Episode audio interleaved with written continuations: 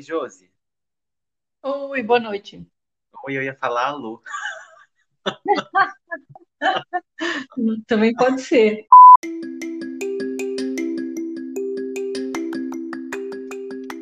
Olá, esse é o segundo episódio do nosso podcast de uma série de cinco da Unidade Curricular de Prática Pedagógica 2 do curso de Ciências da Unifesp Campus Diadema. Eu sou o professor Tiago Antunes e o nosso podcast de hoje tem um tema redundante. É um podcast para a gente falar sobre o podcast.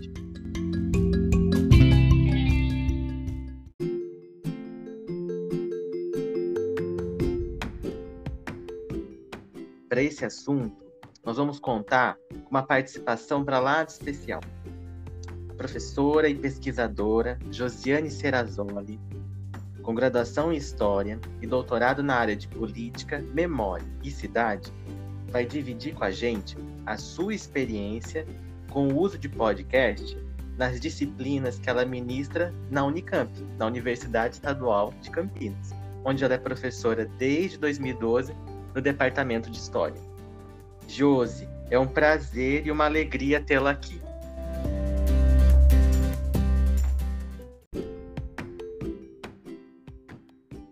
Olá, Tiago. Olá a todos os ouvintes do Tiago. Eu também estou muito contente de poder gravar um pouquinho sobre podcast, já que a gente já falou tanto de podcast por, por outros caminhos. Obrigado mais uma vez, Josi, pela sua participação. Bom, para quem não sabe, foi ouvindo a experiência da professora Josiane com podcast que eu me inspirei em trazê-lo como atividade aqui para as nossas disciplinas da Unifesp. Então, para começo de conversa, antes de você contar para a gente um pouco da sua experiência lá na Unicamp, Josi, eu queria fazer a primeira pergunta. Por que que você apostou no podcast? Olha, eu tenho que ser muito honesta. Foi o podcast que apostou em mim. Não fui eu que apostei no podcast. É, eu mal ouvi alguns e ainda desconfiada dessa linguagem, desse modismo, e gostava de, de algumas é, de alguns programas de podcast, mas não não tinha ainda é, explorado todo o potencial é, dessa linguagem. E como professora, você sabe como é que é? A gente está sempre procurando um truque, um subterfúgio, uma maneira de fazer os alunos estudarem e instigar a curiosidade para saírem de um, lugar acomodado, às vezes, de esperar tudo pronto. E foi assim. É, eu criei uma, uma dinâmica com, a, com uma turma, era de, de Brasil República, é, de História do Brasil Republicano, é, eu queria que eles produzissem sínteses, porque, bom, na área de humanas é muito mais fácil para o pessoal produzir análises, se demorar num texto, falando de vários exemplos, colocar um autor conversando com outro, e muito mais difícil produzir síntese. Então o desafio era esse. Eu queria eh, encontrar uma maneira de é, dirigir a pesquisa e levar a síntese e não análises demoradas. Então eu bolei um jeito de pesquisar é, usando os recursos do IBICT, que é o banco de teses é, que reúne as teses, todas as teses defendidas no, no, Brasil, e o portal de periódicos da CAPES. Bolei um jeito deles, os alunos selecionarem um tema e mostrarem para mim como esse tema aparecia nesses, nessas duas é, nessas duas fontes é, de pesquisa e eles trouxeram então esse material e que acabou saindo coisa muito interessante. Por exemplo, teve um grupo que trabalhou com é, o modernismo na Amazônia, que era alguma coisa que ele encontrou nas teses, que nunca tinha imaginado que poderia ser um tema é, para Brasil republicano e quis explorar esse tema, ver se isso aparecia nos, nos é, no portal de periódicos CAPES, etc. Bom, resultado, eu tinha, na verdade, é, um conjunto grande, no, acho que eram 12 ou 13 temas é, pesquisados dessa maneira, e o desafio, então, de produzir uma síntese a partir disso. Vários alunos já estavam se animando a aprofundar nesses temas, e não era o que eu queria. A gente queria um panorama da pesquisa mais atual em história republicana, é, usando a pesquisa acadêmica. Foi quando eu sugeri, ao invés de fazer alguma coisa por escrito, usar a linguagem oral. E nada de podcast até aí, você viu que não falei a palavra podcast em nenhum Nossa, minuto. Tá eu.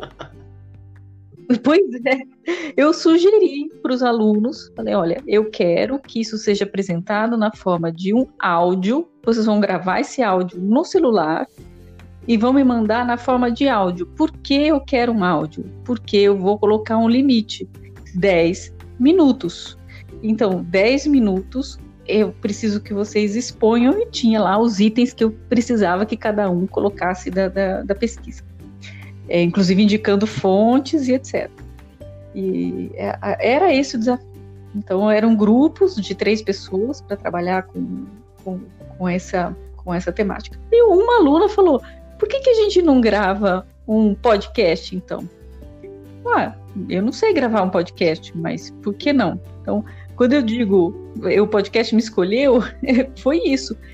É, simplesmente é uma forma de, de, abordar com os alunos as, as atividades, né? Eu sempre coloco em discussão, sempre quero ouvi-los antes de levar alguma coisa pronta e levo, claro, tenho lá meus truques para poder direcionar para pro, os objetivos que eu tenho mas eu gosto muito de ouvi-los e sempre aparece coisa melhor do que eu tinha imaginado. Aí, fazendo um parênteses, é, teve uma vez que eu propus pesquisar os temas no Twitter. E a gente acabou criando um Twitter, uma conta no Twitter para poder mostrar o resultado da pesquisa. Então, veja que eu, eu, eu gosto de, de é, de atualizar um pouco também as linguagens. Por quê? Né? E aí, qual que era meu segundo objetivo, além da questão da síntese, é, que está totalmente ligada com, com a ideia de atualizar os temas de pesquisa e ensinar a pesquisar num lugar é, na internet que é confiável, e BICT e, e, e, e base do, do, portal de periódicos CAPES, é, eu queria também que eles entendessem que cada linguagem demanda um tipo de organização do pensamento. E a linguagem oral, ela é muito diferente da, da linguagem falada, da linguagem em vídeo. Teve um grupo mais ousado que queria trabalhar com, é, com vídeos. Falou, vamos fazer um canal do YouTube. Eu achei que era um pouquinho demais. É, pra, de ousadia para aquele momento, falar, ah, eu não, eu não vou conseguir fazer isso. E ainda era um semestre com é, mobilização, greve, então era melhor não complicar. E, bom, eu coloquei o desafio para a turma e falei: semana que vem, quem tiver disponibilidade de pensar um pouco sobre isso, é, traga quais são os aprendizados rápidos que são possíveis para a gente poder fazer um podcast e a gente faz. Se for, né, de fato, alguma coisa que dá para fazer. Bom, eles se animaram, todo mundo trouxe coisas, todo mundo trouxe ideias. É, eles montaram uma, um, é uma vinheta de abertura para os podcasts, fizeram inclusive a parte visual, porque se envolveram, acharam aquilo divertido, levantaram outros podcasts de história que existiam, fizeram crítica disso, não, não é assim que a gente quer fazer, etc. Bom, no final das contas, estava eu aprendendo com eles a roteirizar um podcast, porque aí a preocupação era essa eu tinha a pesquisa atualizada é, nos dois, nas, nas, duas principais fontes, na Wibict é, e a, a, o portal de periódicos, além do sistema de busca integrada do, do, do, da biblioteca da, da, Unicamp, que é muito bom, excelente. É, então, eu tinha essa pesquisa. É, tinha a ideia de uma síntese atualizada desses, desses temas, é, e tinha um texto de 10 minutos, mas eu não tinha um texto para um podcast. Então nós começamos a estudar um pouco os formatos possíveis. É, fazer uma, uma, mesa redonda com uma, uma, estrutura, na verdade, semi-estruturada, semi-dirigido, né? Onde é, um convidado dois convidados poderiam falar sobre o tema, é, com a direção de um, é, de um host. É, tínhamos a ideia de fazer algo já um pouco ficcional, simulando um tipo de, é, de conversa sobre pesquisa. Uh, algumas ideias apareceram ali. Então eu pedi para que eles colocassem isso no papel antes de gravar. É, isso tudo, no final das contas, foi sendo exercício que todos eles é, acabaram nesse processo aprendendo muito sobre o tema que eles estavam pesquisando, porque passa limpo o roteiro, refaz o roteiro, lê, seleciona, a síntese não está boa, está muito longo. Isso faz é, é, ir e voltar, né, fazer várias abordagens sobre o mesmo tema e que você vai ficando com ele né, na ponta da língua, na verdade. A última, a penúltima etapa dessa preparação, é, eu li todos os roteiros e aí a gente fez uma limpeza da linguagem. A gente, quando está tá falando, é, é, muito diferente da gente escrevendo. Né? A gente escrevendo usa um montão de adjetivo, um montão de advérbio. Então, fala, é, sei lá, provavelmente, é, é, sempre, é, é, constantemente. Essas palavras terminadas em mente, por exemplo, a gente usa muito pouco na linguagem oral. A gente usa muito mais na escrita. Né? E, todavia, contudo, tem palavras que a gente simplesmente não usa na linguagem oral. E quando você vai fazer um podcast, isso pesa, a palavra fica com peso de chumbo. É, a, a outra coisa que a gente também não faz quando a gente está falando é fazer longas frases em que a gente coloca um assunto, põe lá um entre vírgulas enorme, explicando o que é aquele assunto, depois volta no, no, no início do, do, tema da frase de novo. Não, a gente faz frases curtas. É, então, a gente foi percebendo que dava para fazer uma limpeza padronizada em todos os roteiros, que era tirar todas as palavras que são vícios da linguagem escrita ou são próprias da linguagem escrita e que, que não cabem num, num, podcast. Então a gente tinha uma lista de equivalências, inclusive. Né? E, é, em vez de usar todavia, usar mas. Em vez de. Enfim, não, não, não vou lembrar todas essas palavras agora, mas eu tenho ainda essas tabelinhas. E, e foi muito, muito útil. Né? Tudo isso aprendemos juntos. Bom, é, no final das contas, resolvemos gravar num estúdio. A, Unicamp tem um, um estúdio que apoia atividades é, ligadas à educação e tecnologia. E fomos lá para gravar. E quando fizemos isso, bom, o estúdio é, não está terminado, ele é, ele é, muito interessante, mas ele ainda, ainda não está finalizado, mas ele tem um técnico que gostou muito do projeto e ajudou a gente a limpar os áudios, a tirar ruídos, gravar de novo alguma coisa que tivesse não tivesse ficado tão legível, né, tão audível. E no final a gente saiu de lá praticamente com o podcast pronto, precisando fazer alguma, né, alguma edição para introduzir, introduzir as, uh, os efeitos sonoros e fazer, fazer alguns cortes e ajustes. É, terminado o semestre, uma, um, uma parte da turma achou que valia a pena colocar os podcasts no, uh, no Spotify. E lá está o nosso o nosso canalzinho da experiência desse semestre, chama-se Republicast, estão lá, no, disponíveis para escutar. Tem uma introdução que eu e duas é, é, estagiárias que trabalharam comigo na disciplina nesse semestre, nós apresentamos um pouco o que, o que foi o, o projeto, na, na, forma de um jogral, assim, a gente fez de um jeito bem simples, e tem os, os podcasts dos que foram produzidos nesse, é, nesse trabalho. Esse foi o primeiro. Bom, feito isso, a, abri as portas para coisas que eu nunca tinha imaginado. Né? É, as pessoas ouviram, os alunos, claro, que gostaram de, da experiência, começaram a falar para os outros professores: vamos fazer avaliação na forma de podcast.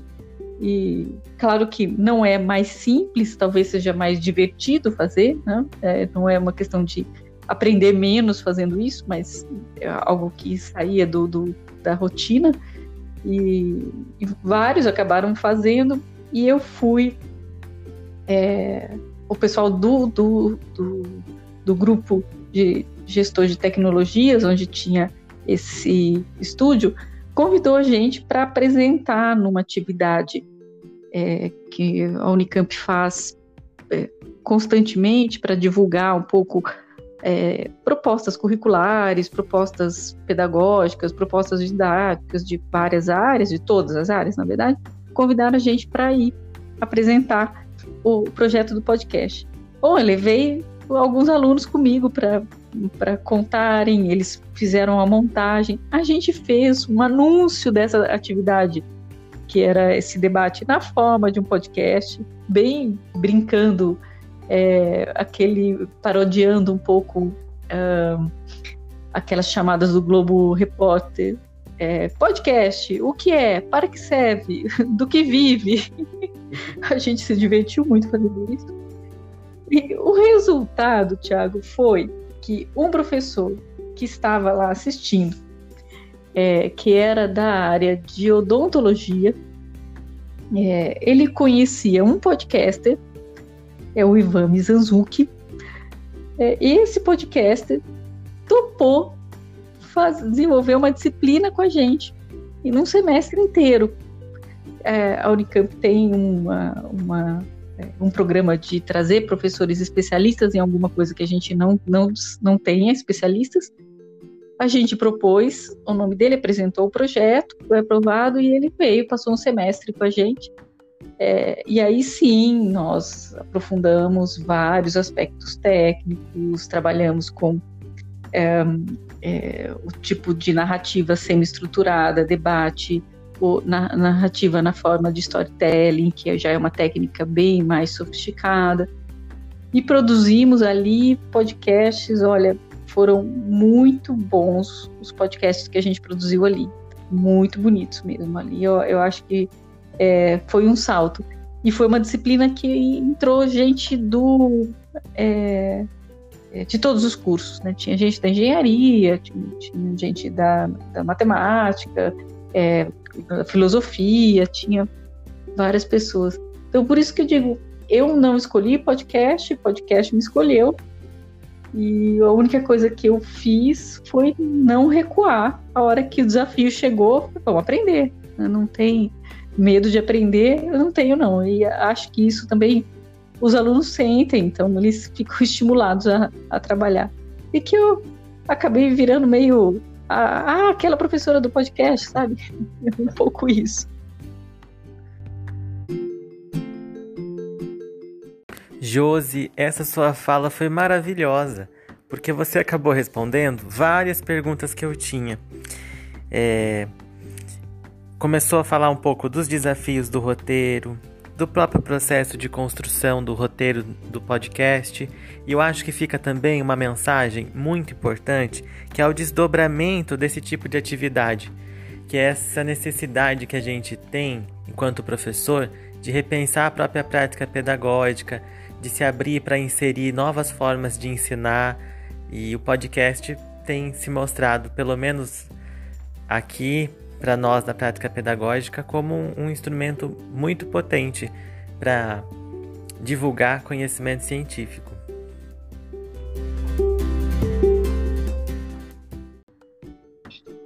Muito, muito bom. Eu só, eu só queria é, completar um pouquinho uma, uma um, alguma coisa que eu aprendi nesse processo. Teve é, uma situação que um, é, um podcaster, que tem um programa chamado Papo Papo de Educador, acho que é esse o nome, é Papo de Educador. Ele participou de uma atividade nossa, quis gravar um podcast comigo para contar exatamente isso aqui, como é que eu fiz o, o podcast. E, e, ele me perguntou: ah, se você tiver um recado para os professores que estão começando a trabalhar com isso, que recado você daria? Eu, sem pestanejar, falei: ah, professor, professora, não se preocupe, vai dar errado. e a gente riu muito. Porque a ideia é essa mesmo, é não ter medo. eu em nenhum momento falei para os alunos, eu, eu não sei trabalhar com isso, tenho medo de trabalhar com isso. Eu falei, foi, eu não sei, vamos aprender juntos. E eu tenho certeza que isso foi um estímulo para eles. Né? Na semana seguinte estavam todos eles trabalhando, querendo fazer.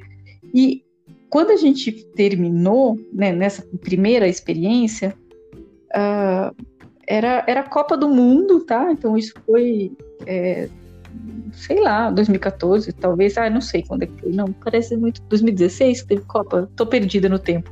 Essa pandemia me deixou meio perdida. É, mas era a Copa do Mundo. No final, final do semestre, a gente fez. É, na última aula era para ouvir todos os podcasts.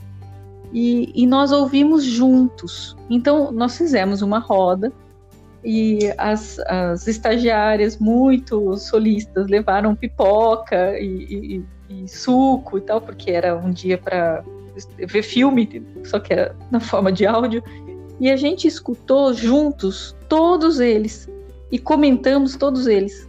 Então, os primeiros, é, eu e as, as duas estagiárias, duas doutorandas, é, fomos comentando. Os outros, eles mesmos foram já comentando, até com autocrítica, já dizendo: olha, isso aqui não ficou bom, não funcionou. E, e a preocupação não era fazer uma coisa perfeita, né? A preocupação era aprender junto.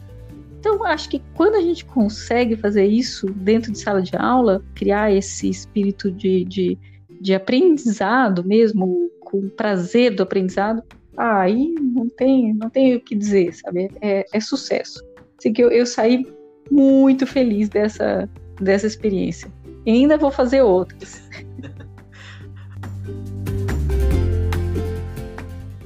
Olha, Josi, eu quero agradecer de novo, mais uma vez, o tempo que você disponibilizou para conversar com a gente e reforçar os nossos alunos a importância de se pensar esses aspectos que você marcou, não só do processo de fazer o podcast, mas da própria problematização que a sua fala traz dessas, é, acho que dessa constante preocupação no professor de revisitar a própria prática, de pensar maneiras diferentes de ensinar e aprender. E eu acho que esse exemplo né, de inserir o podcast como um, uma maneira de comunicação e de divulgação científica bastante potente.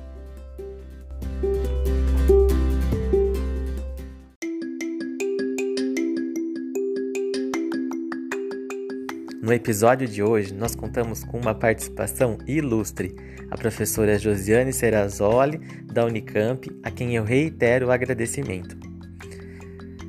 Da sua fala, para finalizar o nosso episódio, eu queria destacar duas coisas.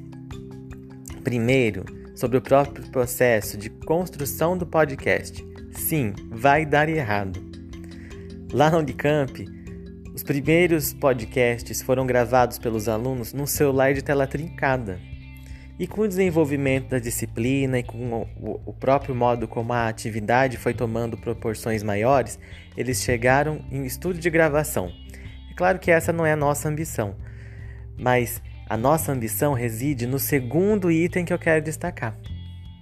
Para além dessa atividade inovadora, a Josi é um bom exemplo para nós sobre a importância de se revisitar durante a própria prática pedagógica. Com mais de 30 anos de docência, ela não se entrega ao marasmo e se mantém aberta para reconstruir, repensar e reelaborar os próprios modos de fazer docente.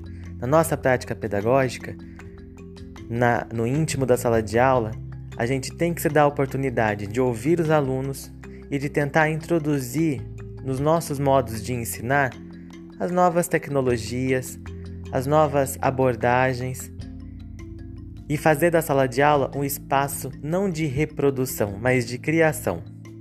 Sobre esses aspectos da prática pedagógica, a gente vai conversando ao longo da disciplina. Fica aqui o meu muito obrigado e até a próxima. Legal.